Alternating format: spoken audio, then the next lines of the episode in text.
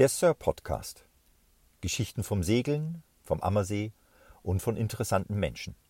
Und immer von Bord des Traditionsseglers Sir Shackleton.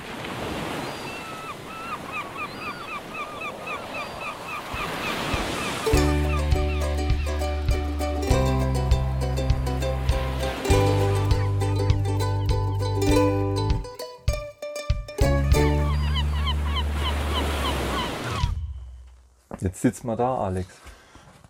Nach so einem schönen Afterwork-Turn. War cool. Wetter, Hammer.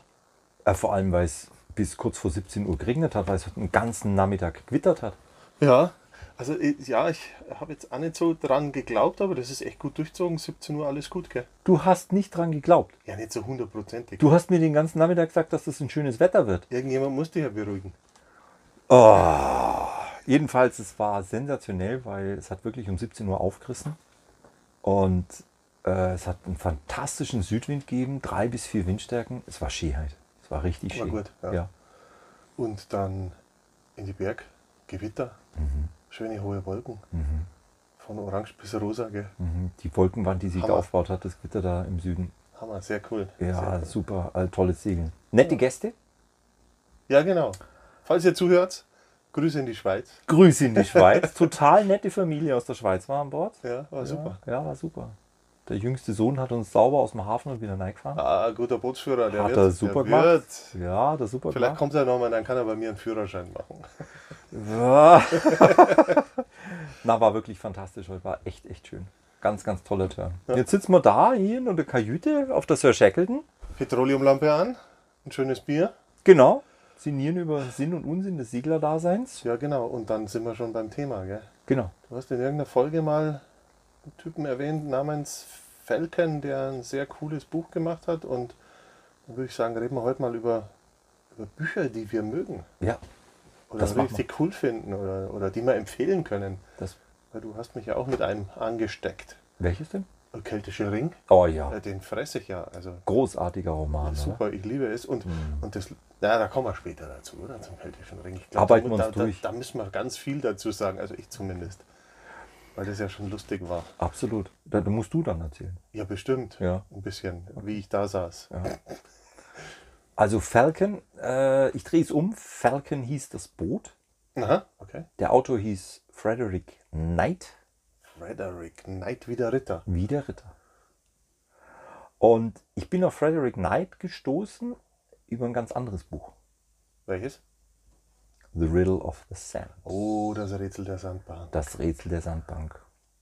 Und ans Rätsel der Sandbank bin ich gekommen, weil ich in ganz vielen Seglerzeitschriften immer wieder mal gelesen habe, äh, auf den Spuren von das Rätsel der Sandbank. Und dann habe ich gesagt, jeder redet davon, was ist denn das? Und dann kam ich irgendwann mal drauf, es gibt eine wirklich tolle Verfilmung dieses Romans, einen Zehnteiler, eine deutsche Produktion in den 80ern. Damals sind ja so Mehrteiler gemacht worden, Mhm. immer 45 Minuten, aber das halt dann über drei, vier Wochen. Und ganz, ganz tolle Verfilmung im, in der Nordsee. Das Rätsel der Sandbank, du hast es gerade selber auch erwähnt, äh, wohl der erste Spionageroman. Genau. Von, oh, lass mich spicken, 1903, oder? 1903 ist es erschienen, genau. 1903 und gilt als einer der ersten Spionageromane. Erskine Childers. Ja, Wahnsinn. irischer Politiker und Freiheitskämpfer. Und das Interessante in diesem Buch ist tatsächlich, äh, Erskine Childers wollte mit diesem Roman die britische Öffentlichkeit auf die drohende Gefahr eines, eines aufrüstenden Deutschlands aufmerksam machen. Und das war, wenn man das nochmal sich vergegenwärtigt, 1903, ähm, die Schatten des Ersten Weltkrieges Ja, äh, haben sich da schon sozusagen da gezeigt. gab es ja ein quasi maritimes Wetterrüsten zwischen England und Deutschland. Absolut. Und der deutsche Kaiser Wilhelm II. hat ja massiv aufgerüstet, maritim, hat eine, eine, eine Flotte aufgebaut.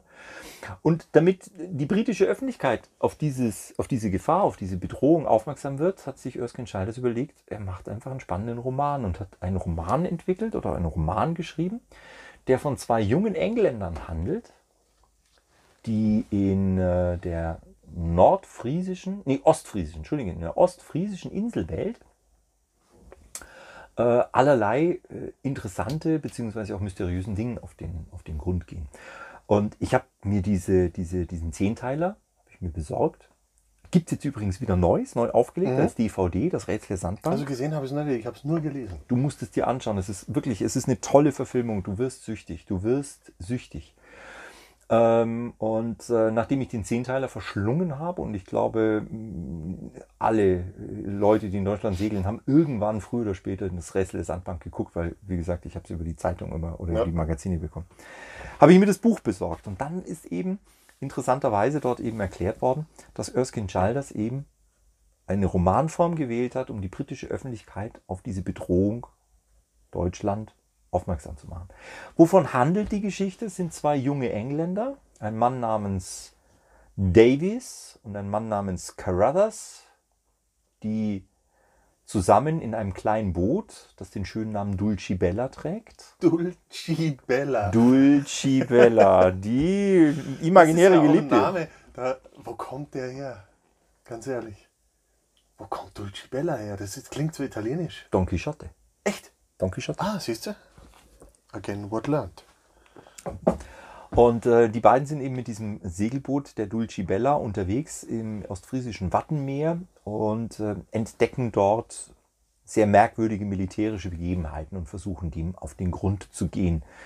Es spielt dort ein vermeintlicher schwedischer Kaufmann namens Dollmann eine sehr, sehr wichtige Rolle, der versucht hat, einen der beiden Segler, Davis, in einem Sturm in einen Hinterhalt zu locken, in ein Fahrwasser, aus dem es kein Entrinnen gibt. Davis überlebt das alles und dann fangen die beiden an nachzuforschen, warum eigentlich dieses, dieses, dieser Anschlag auf Davis verübt worden ist, äh, auf was er gestoßen ist, auf was er nicht hätte stoßen sollen. Und ohne jetzt weiter vorzugreifen, die beiden gehen der Sache einfach immer weiter auf den Grund und es ist unfassbar geschrieben und es ist unfassbar schön beschrieben, wie die da im Wattenmeer segeln mit ihrer Dulcibella.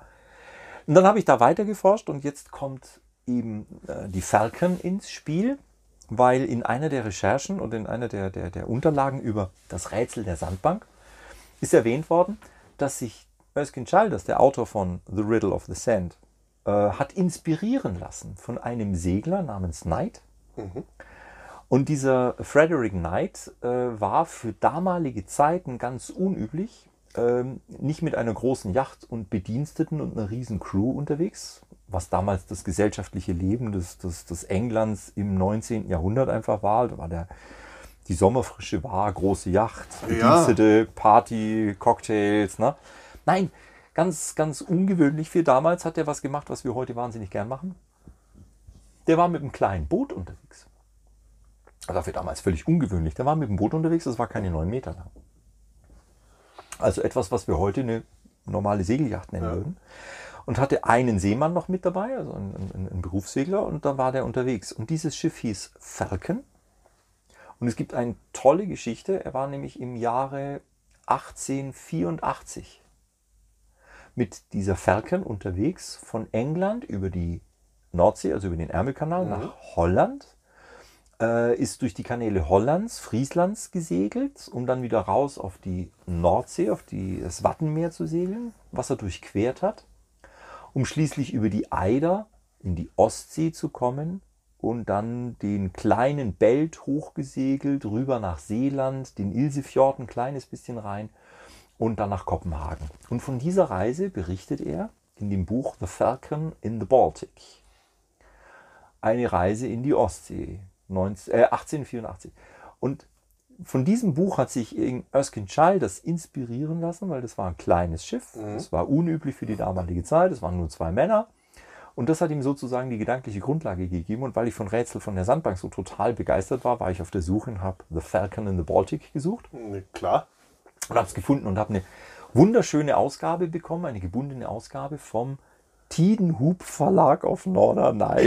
Nicht wahr, oder? Tidenhub Verlag. Der Tidenhub Verlag. Also, ja. man kann ja alles Mögliche sagen über Menschen aus dem Norden, aber der Humor ist halt einfach unerreicht. Sensationell. Den Hubverlag. Aber weil du, weil du, weil du gerade gesagt hast, du hast gesucht und hast gefunden, ich habe auch noch was gefunden, aber da sprechen wir später mal drüber. Ja, du hast schon gesagt, dass du mich Ja, neugierig ja, ja machen ich willst. habe und- auch was gefunden und da musste ich dann an, die, an dich denken. Ja, auf, auf jeden Fall sehr, sehr cooles Buch. Absolut. Rätsel der Sandbank. Absolut. Und dann, dann fällt mir schon ein, 1992, Björn Larsen, Der keltische Ring. Und das Buch hast du mir mal, mal zugesteckt als Taschenbuch, hast gesagt, lies das mal. Und ich habe das gelesen und, und das Witzige war, ich glaube, ich hatte die ersten 40, 50 Seiten und dann lag mein Tablet schon neben mir, Karten offen. Und habe ich geschaut, wo, wo ist der jetzt gerade? Wo, von wo ist der weg? Ah, da, okay. Und wo ist der hin? Ah, der Kurs, okay. Und wo, wo, wo segelt er jetzt wieder hin?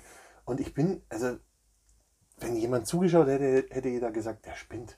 Was macht denn der? Meine Frau Brigitte, ich gehe dann, auch- ich geh dann auch abends immer hoch, hock am Computer. Ich mache das gleiche wie du. Und, und da gibt es ja eine Internetseite Ja. zum keltischen Ring, Ja. wo die ganze Tour nochmal aufgezeichnet ist mit Ja. Karten und, und, und also da hat Und sich Originalfotos. Originalfotos, da hat sich einer richtig Arbeit gemacht. Und, und dies, das Buch, das ist so gut, das ist so gut, das macht man zu und will es schon wieder lesen von vorne. Erzähl, wovon handelst Das äh, war ja, äh, also es, es geht ja lustig los. Äh, Im Dragör war das, glaube ich, heißt die Stadt. Ich weiß bis heute noch nicht genau, wo es ist. Südlich von Kopenhagen auf Ah, Seeland. so, siehst, am, und, am großen Belt, am, am, am, am Öresund. und da hat der, der, der gute Ulf, der durchs Buch durchbegleitet, ähm, ein, ein Logbuch bekommen von einem Segler, der da im Hafen aufgeschlagen ist. Bei Nacht war es. Und er liest dieses Logbuch und will dann wissen, was war da los bei dem Typen. Da geht es um so, ein- so, ein- so, ein- so ein Orden, kann man Orden sagen? Nee, Gemeinschaft. Ja, es wird eigentlich, also es bleibt äh, sehr lange sehr mysteriös, Ja, ja, also- worum es da eigentlich geht. Und, und, und diese Gemeinschaft schimpft sich der keltische Ring und, und er äh, fährt das Logbuch quasi wieder zurück. Und, und das macht das macht's einfach auch so spannend. Und dann wird er verfolgt von diesem schwarzen Schiff. und äh, also das ist permanent auch spannend gehalten. Das ist unglaublich. Und wenn du dann, wenn du dann da sitzt und, und kannst dir im Internet die, die Originalschauplätze, du liest, ja, da ist eine alte Burg und so ein Turm an dem und dem See. Äh, dann, dann kommt ja Loch Ness vor, Loch Lochi, Loch Euch. Und wenn du da schon mal warst auch, dann, dann äh, ist ja das viel greifbarer. Und dann, dann schreibt er die Burg abends und er schleicht sich da hoch und du kannst es echt googeln und dann siehst du das Bild von diesem uralten Turm. Äh, da willst du ja hinfahren und auch mal nachts drum rumschleichen. Das ist ja unglaublich. Und, und das kannst du halt verfolgen, wirklich auf der Karte bis kurz vor Nordirland. Äh, und, und das ist halt unglaublich schön an dem Buch. Also ich liebe es. Man, man soll ja nichts spoilern, aber also wenn irgendjemand Bock auf ein gutes Buch hat im Winter, Keltischer Ring. Absolut. Auf jeden Fall. Ich verschling's auch. Ich Ganz, ganz, ganz tolles Buch. Hat, ist, ist auch äh, ähm, kein dünnes Buch. Man man liest schon eine Weile hin. Äh, echt super. Absolut. Also ich, ich stehe total auf das Buch. Das liegt bei mir im Wohnzimmer. Ich habe so einen Tisch mit Glasplatte. Da liegt das unten drin. Das kann ich immer sehen. Zwischen den ganzen Muscheln, die ich gesammelt habe in Irland. Ich verschenke es sehr, sehr gerne an, an, an Segelfreunde oder Segelkameraden, weil es äh, äh, einer der allerspannendsten und besten Segelromane ist.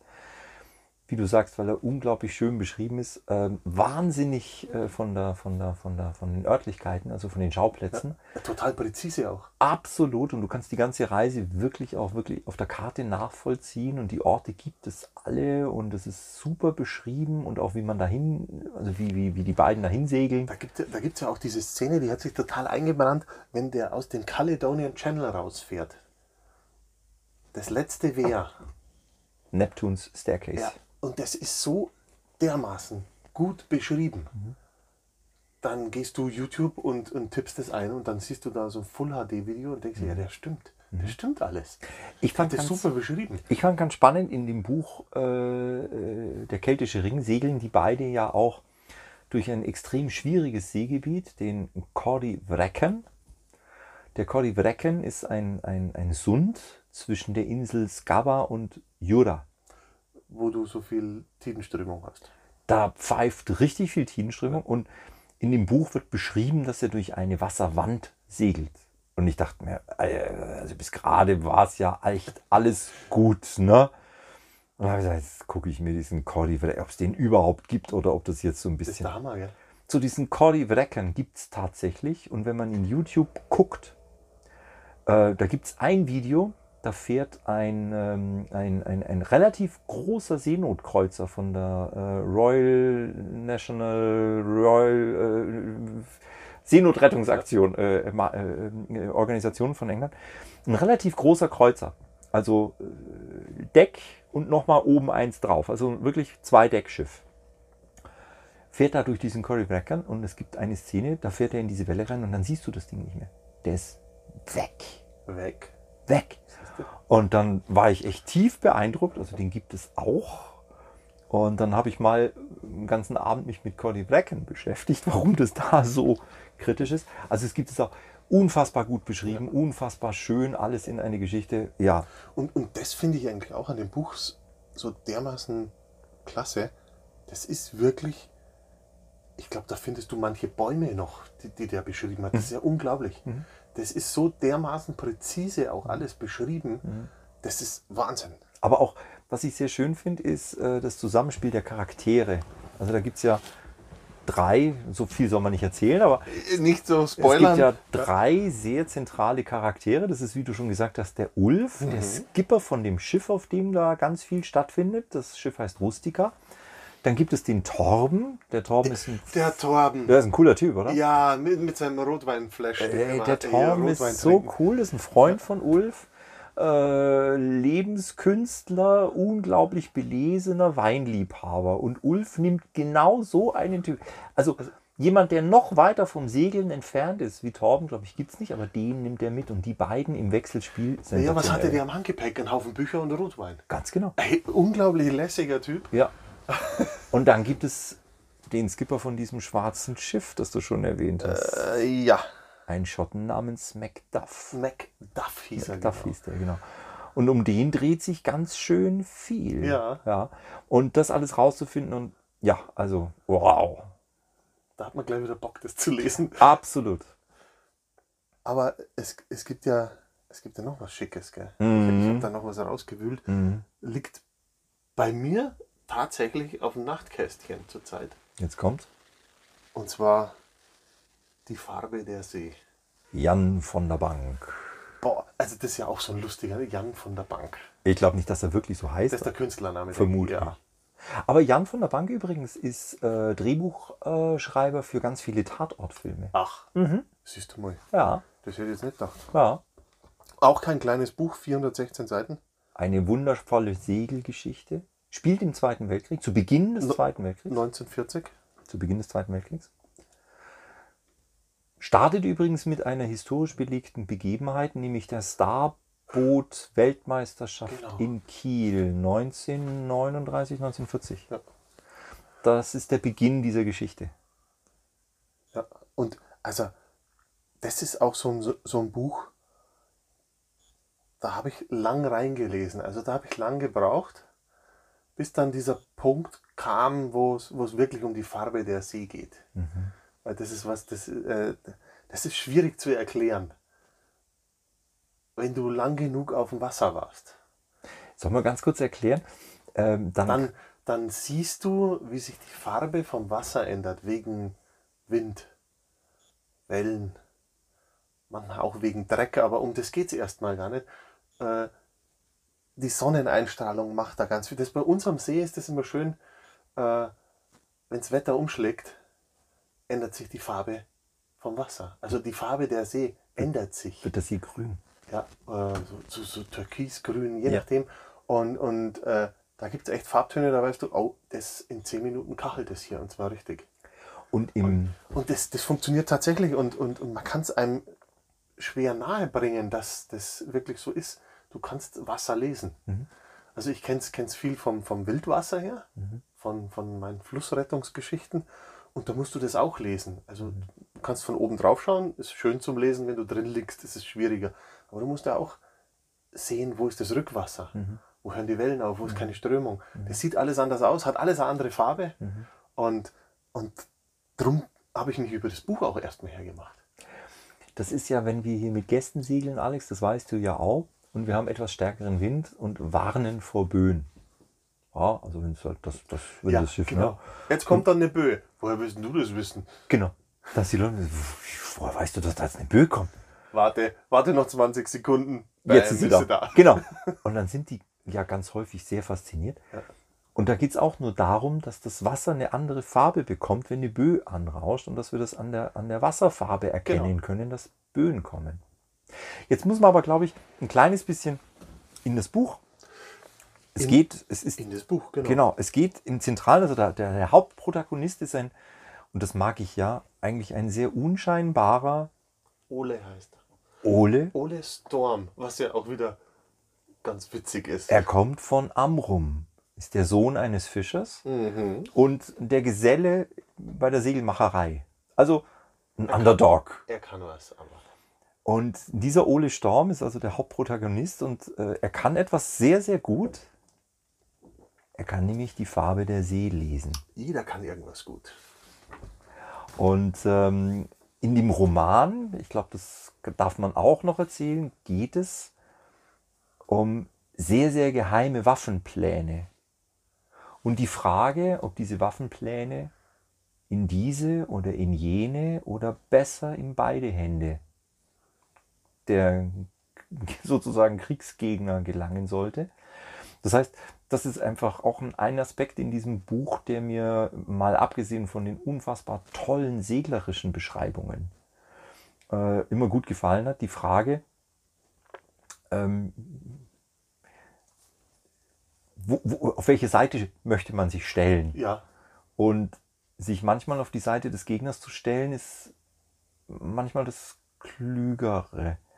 Und das beschäftigt in dem Buch, also mich, Also- mich beschäftigt also, das also was bei dem Buch ja auch toll ist, der arme Ole, der verknallt sich ja total. in ein bezauberndes schwedisches und, Mädchen. Und das kommt dann auch noch dazu und das, äh, du willst halt einfach nochmal umblättern, weil du jetzt wissen willst, was da läuft. ja, ich weiß, dass du auf Liebesgeschichten stehst. Nein, Alex. nein, nee, aber das, das ist ja so geil geschrieben, das macht dich ja wahnsinnig. Und, und mehr will ich auch gar nicht verraten. Und Doch, du denkst dir, was wir verraten können, ist die, die, die, ja, also ja, die Liebesgeschichte ist Also, das ist schon ganz schön. Der Spannungsbogen wurde aber schon sauber gezogen. super toll, ist Ja. auch die Reise, die die machen. Ja, auf diesem Schiff, wo eben die Pläne, was man nicht weiß, Ja. aber die Reise, dieses Schiff von Kiel über den kleinen Belt nach Anholt in die schwedischen Westscheren und was dort alles passiert und das, also welche Menschen auf einmal auf welcher Seite stehen. das ist sehr, sehr gut gemacht. Also, ich, ich mag das total, das Buch. Das- Absolut, das, total das, das spannend. ja, total spannend. Und dieser Underdog, dieser Ole Storm, der Der Fischerssohn Ole. Also, manchmal hat mir der echt leid getan. Ja, aber er hat, Der- der also, Kerl. der hat, mir zwischendurch echt leid getan.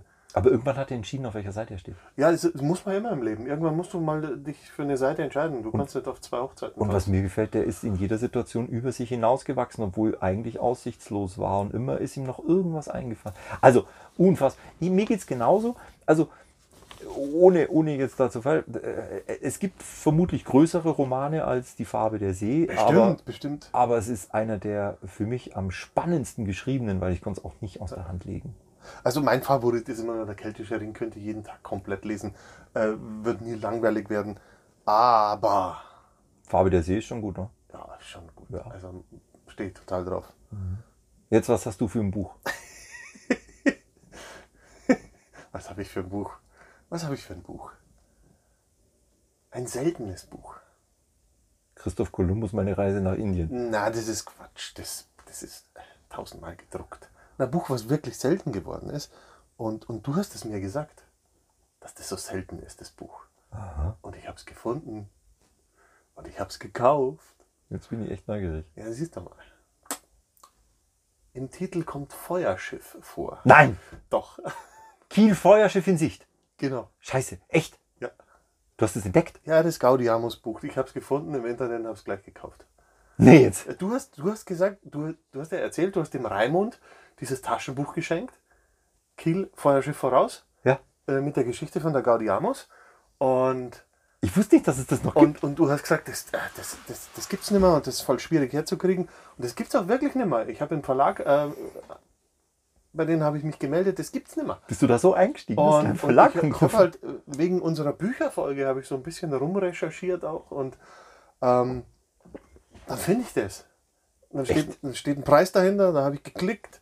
Du hast es nicht gekauft. Vielen Dank für Ihre Bestellung, kommt nächste Woche. Nee, zum Ernst, Ja, doch, klar. Und, und das Lustige ist, du hast ein Taschenbuchformat gehabt mit so einem blauen Cover. Genau.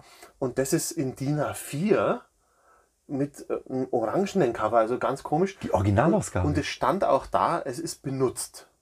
Also ich gehe mal davon aus, dass es ein ält ein, eine ältere Ausgabe ist. du hast eine Originalausgabe. Ich, das weiß ich noch nicht, das ist noch nicht da. Mal Ich bin schauen. total begeistert. Vielleicht hat mich ja jemand total beschissen und ich kriege gar nichts, außer ein leeres, leeres Päckchen. Eine Ko- Fotokopie. Ja, genau. Aber, und, und die Gaudiamus ist ja hier, hier bei uns am Schiff. Ja. Äh, bei uns hier am Schiff, Quatsch. Bei uns hier am See. Ja. Und ähm, Ein sehr bedeutendes Schiff. das hat ja Geschichte. Absolut. Also mit dieser Flucht aus der DDR, das Absolut. ist ja äh, schon eine Wahnsinn-Story. Ja. Und dieses Buch handelt, äh, hat der, der Flüchtende geschrieben. Ja. Wie hieß er denn? Klaus Schrö- Schröder. Schröder heißt er, genau. Ja. Ich musste echt immer spicken, das habe ich gar nicht so oft. Klaus Schröder heißt Ja. er, genau. Und der ist ja geflüchtet. Vom, vom Osten in den Westen mit genau diesem Schiff, Genau, mit der Gaudiamos. das jetzt bei uns am See ist. Ja.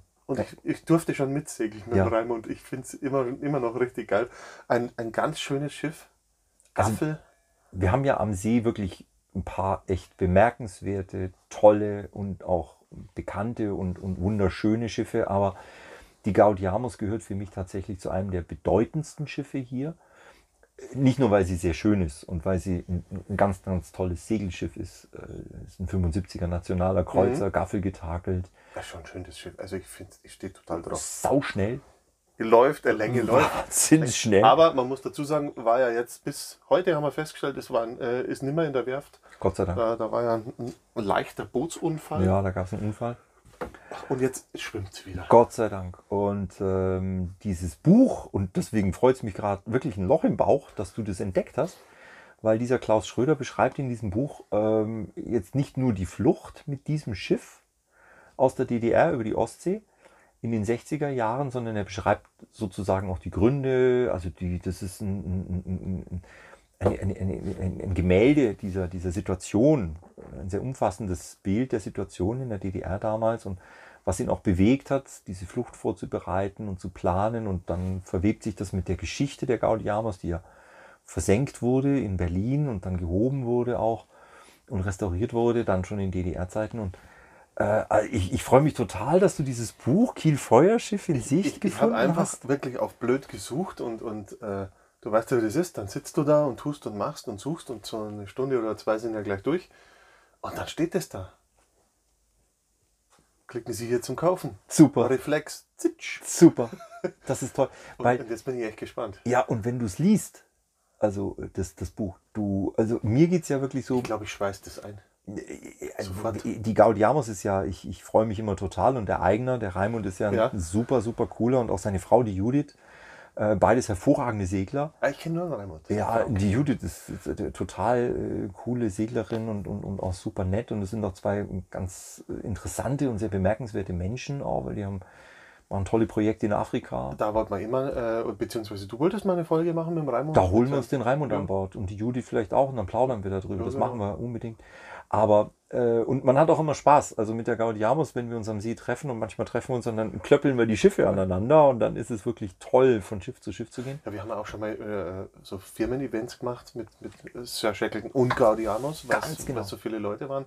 War auch schön. Ja, ist immer lustig mit, das kann man, aber du wirst sehen, Alex, wenn du, wenn du das Buch Kiel Feuerschiff äh, in Sicht, wenn du das gelesen hast, diese Geschichte von dieser Flucht, Sieht man das Boot ganz anders. du fasst es anders an. Das ist wirklich, also mir geht es so, wenn ich an Bord der Gaudi komme, also für mich ist es immer, das ist, äh, wow, das ist äh, magisch. Ist ja, ich fasse das es ganz ist auch anders an. tatsächlich Geschichte. Gell? Es ist ein Man Stück deutsche ganz, Geschichte, ja. Man muss es ganz klar so sagen, Ja. äh, weil das, das ein Weg, Weg war, da rauszukommen. Also Ja. es gab ja viele Wege, viele haben leider nicht funktioniert. Ja. Äh, das war immer sehr traurig. Aber, aber das ist halt auch ein Weg gewesen. Und Und diese Flucht war hoch, dramatisch. Ja. Gibt es eigentlich einen, einen Film auch? Nein, es ist nie. es Mir ist, mir ist gerade so in, in den Kopf geschossen, weil diese berühmte Ballonflucht, Mhm. äh, die hat man ja mal, mal verfilmt. worden. Absolut, man könnte tatsächlich, also wirklich drüber nachdenken, ob wir mit Laienschauspielern, so dir und mir zum Beispiel, Ich kann nicht Schauspielern, ich bin da völlig ungeeignet. ah, das will auch keiner sehen. Aber ich bin- genau, es will keiner sehen. Das will keiner sehen. Aber ich bin restlos begeistert, dass du Kiel Feuerschiffin siehst, dass du eine Originalausnahme, äh, also glaube ich jetzt mal, Ausgabe da ergattert hast. Ich Das hoffe jetzt mal, wenn es da ist, ist da und dann schaue ich mir das an und vielleicht hat es noch ein paar uralte Kaffeeflecken oder so. Das macht Cool. es ja noch viel besser. Großartig. Darum sage ich ja, ich glaube, ich schweiß das dann ein. Ja, großartig. Dass man das einfach ganz lang aufhebt. Sensationell, super. ja. Und vielleicht können wir es ja, wenn der Raimund dann da ist, mal mal Raimund hier auf den Tisch legen und sagen, schau mal, wir haben da noch ein ganz altes Exemplar. Das wäre natürlich auch sehr, sehr cool. ja, absolut. Ähm, Ja, genau. Sehr cool. Das waren mal ein paar coole Bücher. Ja. Bin ich jetzt gerade überlegen, fällt mir noch was ein. Rätsel der Sandbank, Ja. Also ich glaube, die wichtigsten haben wir. Keltischer Ring, Björn Larsen. Die Farbe der See, Ja. Jan von der Bank. Nee, mir fällt gerade nichts mehr ein. Eigentlich sind wir ganz gut, gell? Oh, Was? oh, ich habe noch einen echten Knaller. Oh, verdammt, jetzt kommt's. Ich habe noch einen echten Knaller. Dann lass mal hören. Der verschenkte Sieg. Der verschenkte Sieg? Bernard Kenn ich Mortissier. gar nicht. Der verschenkte Sieg, Bernard Mortissier. Bernard Mortissier ist ein ganz, ganz großartiger äh, französischer Segler,